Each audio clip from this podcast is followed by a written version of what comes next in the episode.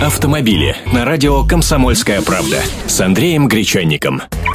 Здравствуйте! Волжский автозавод приступил к производству российской модификации нового Renault Logan, продажи которого начнутся во втором квартале 2014 года.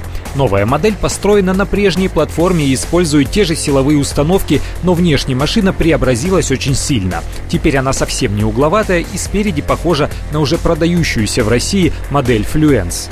Оформление салона тоже сильно изменилось. Новые там и материалы, и эргономические решения, и оборудование, в частности, навигационная система. А воздуховоды теперь прямоугольной формы.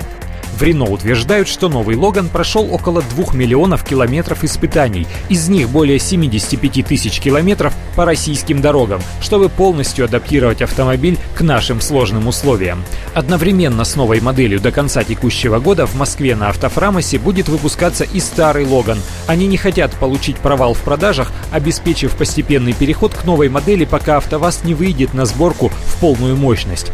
Пока цена не называется, но она будет явно несколько больше, чем нынешняя базовая от 361 тысячи рублей.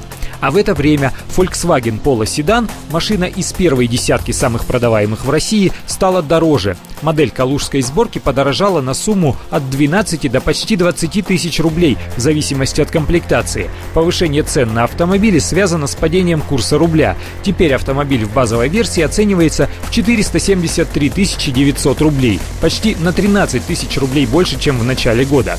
Машина с механической коробкой передач стала дороже на 18 тысяч, а версию с автоматом теперь можно купить по цене от 687 900 рублей. Автомобили с Андреем Гречанником.